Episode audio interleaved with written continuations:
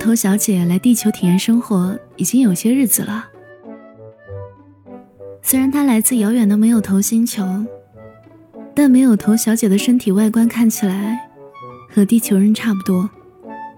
再装上用外星黑科技制造的假脑袋，那就根本看不出破绽。没有头小姐在地球上的生活特别顺利，她一直没有被人识破。她开心的东转转西转转，地球上的一切对她而言都特别有新鲜感，特别有趣。有时候，没有头小姐会故意跑去马戏团表演掉头魔术。又或是去鬼屋打工，偷偷溜到客人面前，猛然摘下脑袋，事后一大片尖叫。他甚至还跑去一部知名恐怖电影里客串过。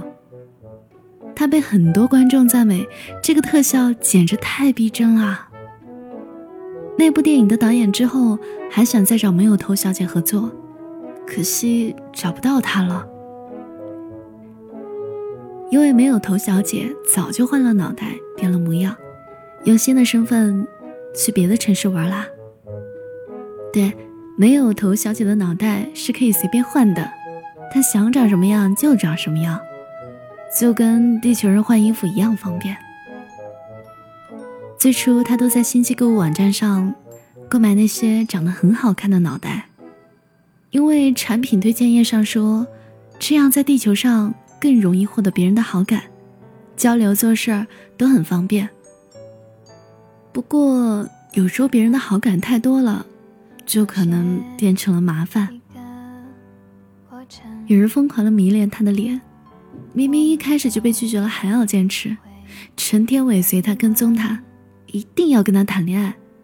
没有头小姐觉得特别不好玩。没有头星球的人从来不谈恋爱。没有头小姐这次来地球，也没有打算要增加这方面的体验。为了躲开疯狂的追求者，没有头小姐特意给自己换了一个不太好看的新脑袋。这样，即使是他在那个人面前径直走过，对方也会视而不见。没有头小姐松了口气，但她很快又发现，顶着这个不太好看的脑袋，生活体验。也会随之改变。这种改变微妙而复杂，既包括一些直白的嘲讽、厌恶，也包括一些若有若无的忽视、冷淡。总之，和先前那种轻松获得赞美、喜爱的感觉，差别挺大的。没有头小姐这个时候才明白，为什么不好看的假脑袋，通常要比好看的便宜的多。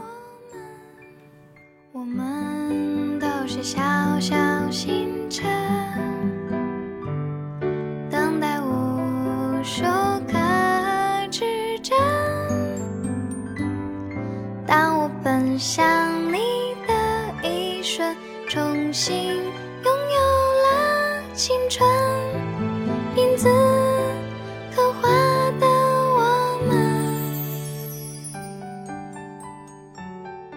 虽说。没有头小姐对此无所谓，但顶着这个假脑袋生活久了，注意到了很多以前不曾注意的东西，还是忍不住对某些人的不幸遭遇感到很难过。于是，他拿出了在地球上赚到的钱，开了家早点铺子。他雇了几位容貌被损毁的店员，亏钱也没关系。没有头小姐很喜欢看他们一些努力工作时的笑容。而且开店的体验异常丰富，期间没有头小姐遇到特别糟心的烂人烂事，也遇到不少温柔可爱的好人好事。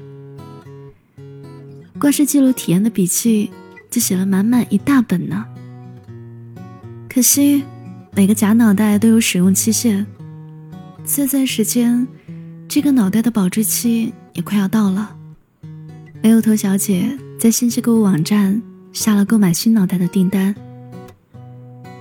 就在等星际快递送达的时候，没有头小姐遇到了特别好先生。特别好先生，当得起他的名字。他为人特别好。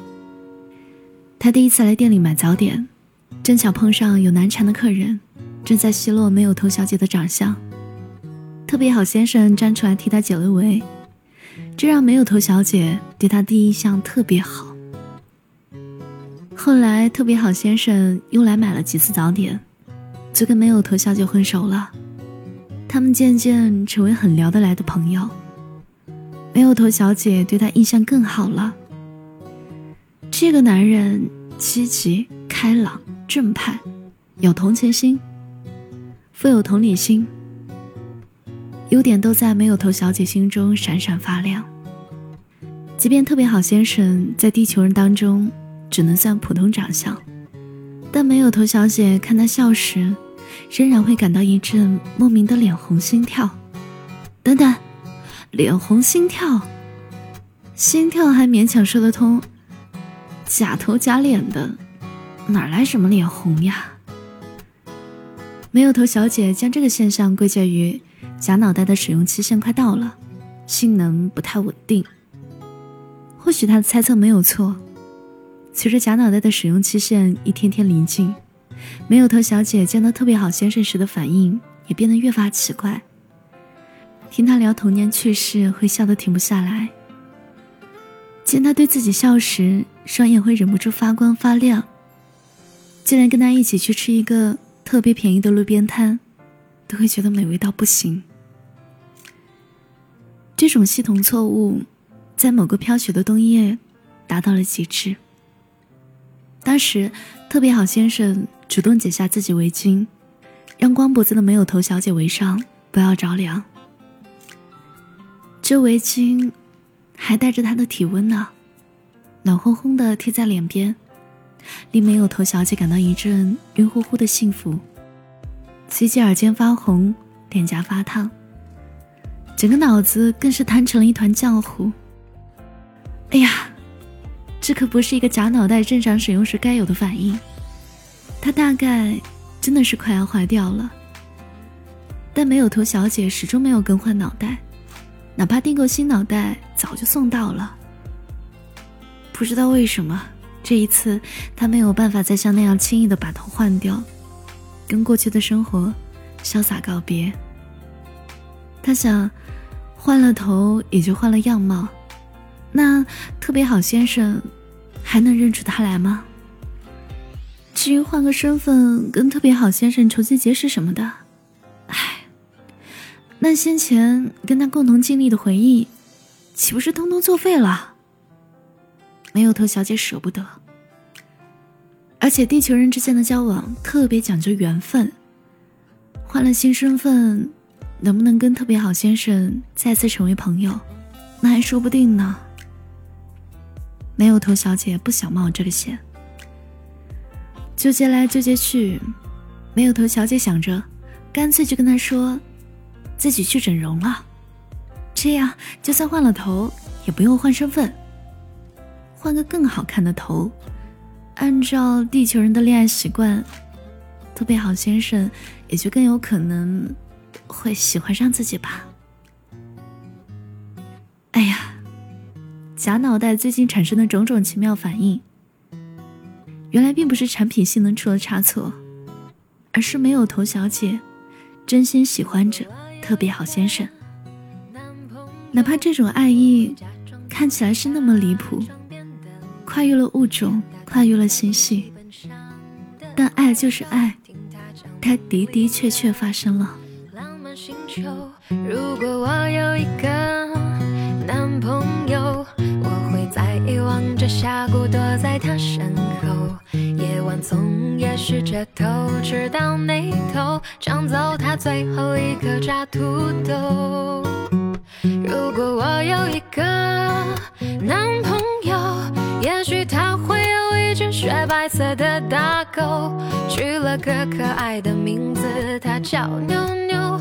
笑太幼稚，他还会说：“就你成熟。”眼看贾娜的更换事宜已经不能再拖，没有头小姐鼓起勇气跟特别好先生说自己打算整容的事。毕竟是撒谎骗人，还是欺骗自己喜欢的人？没有头小姐心里特别难受，所以说这些话的时候。没有头小姐的心情也自动反映在了假脑袋的表情上，愧疚而苦涩。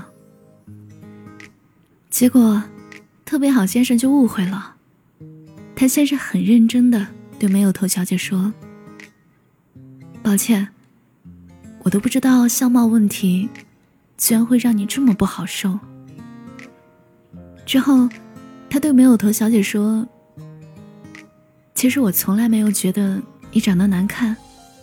如果你真的那么在意这个问题，去整容让自己开心也没什么。只是我想告诉你，在我印象里，你很风趣，很有见识，总能让人觉得亲切，做事还认真负责，这些都是非常值得人喜欢的东西。”希望你在为相貌问题烦心的时候，也不要忘了，你还有那么多难得的优点，配得上生活里的所有好事。最后，他对没有头小姐说：“生活都是算总分的，在我心里，你的总分一直很高啊。”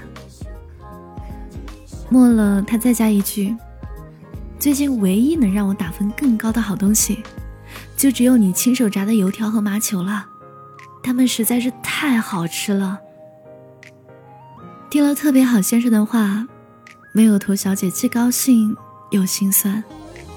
高兴的是特别好先生愿意给自己打一个很高的总分，心酸的是自己没有头。没有头是比长得丑更糟糕的真相，才没有可可爱爱没有脑袋这种玩笑话那么轻松呢。单单这一项就足以把所有分数全部扣掉。可以真是特别好先生的话，让没有头小姐最终放下了纠结。她不想再欺骗特别好先生了，而是选择跟他告白，同时坦白自己没有头的秘密。如果对方不愿意接受，那他也认了，总归是得到一个确定的结果。可以没有遗憾的结束地球的旅行，返回无人恋爱的没有头星球。怀着这样决然的心情，没有头小姐当着特别好先生的面，把自己的脑袋摘了下来。让人意外的是，特别好先生没有被吓到惊慌失措，反应只是略微有点惊讶。在听完没有头小姐结结巴巴的解释后，他的表情。竟然还从惊讶变成了惊喜，这是为什么呢？没有头小姐想不通，这可不是一个地球人该有的正常反应啊！特别好先生很快给了他答案，下一秒，他也当着没有头小姐的面，把自己的脑袋摘了下来。没有头小姐懵了，你，你也是从没有头星球来的吗？不。我不是。特别好先生哈哈大笑，将真脑袋重新装回假身体，给了没有头小姐一个亲密的拥抱。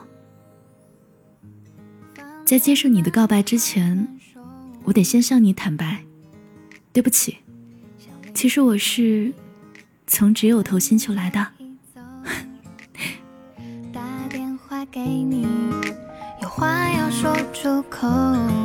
想要和你一起去